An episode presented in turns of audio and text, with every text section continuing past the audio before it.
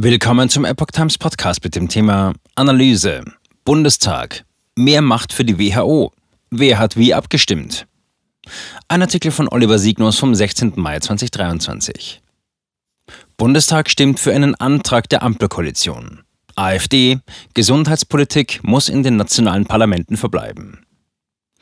Der Bundestag hat am Freitag, 12. Mai 2023, wie erwartet seinen Antrag zur Stärkung der Weltgesundheitsorganisation mehrheitlich verabschiedet.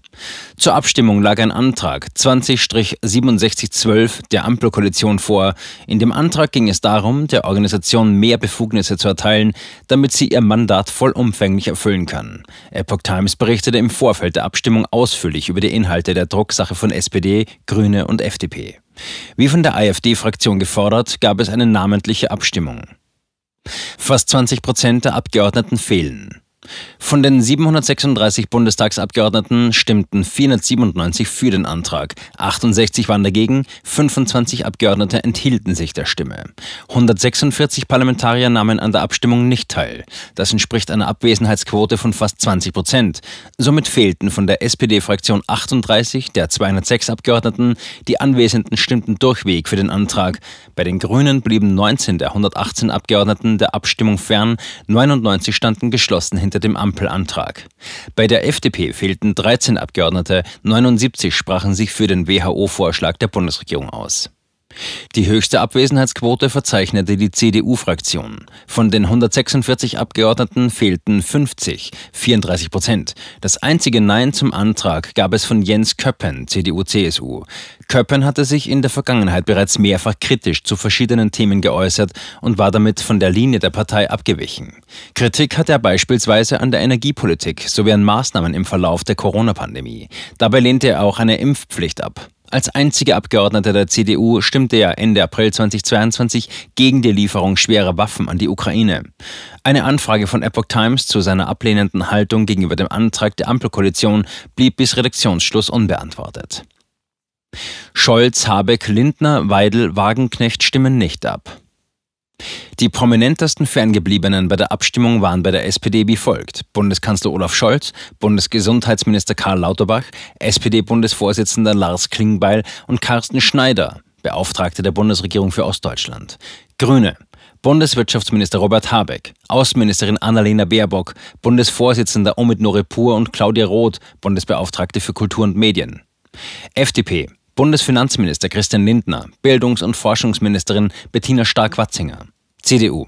Ex-Bundesgesundheitsminister Jens Spahn, Ex-Bundesfinanzminister Wolfgang Schäuble, Ex-Bundesverkehrsminister Andreas Scheuer. Linke. Sarah Wagenknecht, Bundesvorsitzende Janine Wissler. AfD Alice Weidel.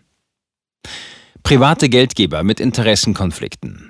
In ihren Redebeiträgen fanden die Vertreter der Fraktionen überwiegend lobende Worte für die Arbeit der WHO und befürworteten den Vorstoß der Ampelkoalition. Einzig Dr. Christina Baum übte für die AfD-Fraktion massive Kritik am Antrag. Der Ansatz, die Mitgliedsanträge für die WHO bis 2030 auf 50 Prozent anzuheben, um deren Arbeit von Spenden und damit vom Einfluss privater Organisationen unabhängiger zu machen, ist absolut nicht ausreichend, um sich von individuellen Geberinteressen loszulösen. Zitat Ende. Zudem müsse ausgeschlossen werden, dass die Finanzierung hauptsächlich zulasten Deutschlands gehe. Dabei sei Deutschland aktuell der größte Geldgeber. 2020-21 habe Deutschland mehr als 1,26 Milliarden Dollar gezahlt, gefolgt von der Gates Stiftung, den USA und der globalen Impfallianz Gavi. Zitat, dieser massive Eingriff globaler Spender stellt mindestens einen Interessenkonflikt dar. Es lasse noch mehr auf politische Korruption schließen, wenn bei kommenden Pandemien Menschen, die mit Impfstoffen Geld verdienen, eine Organisation finanzieren, die zukünftig eine Pandemie unkontrolliert ausrufen kann. Zitat Ende. Im Pandemiefall sei dies in Zukunft die Machtübernahme durch die WHO. Weitreichende Maßnahmen durch eine demokratisch nicht legitimierte Organisation seien dann möglich. Dazu nannte Baum als Beispiele Ausgangssperren und Impfpflicht. Baum. Weitere Aushöhlung von Demokratie und Souveränität. Daher bedeutet der Beschluss nichts anderes als eine, Zitat, weitere Aushöhlung von Demokratie und Souveränität. Infolgedessen widerspräche die Verlagerung von Entscheidungen in immer entferntere Gremien, die nicht demokratisch gewählt und die nicht zum Volk zur Verantwortung gezogen werden können, dem allgemeinen Demokratieverständnis der Deutschen.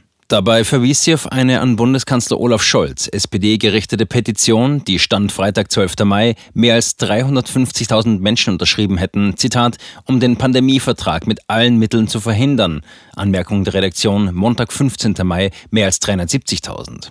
Die Zuständigkeit für die Gesundheitspolitik müsse in den nationalen Parlamenten verbleiben, betonte Baum und forderte dazu eine gesetzgeberische Klarstellung.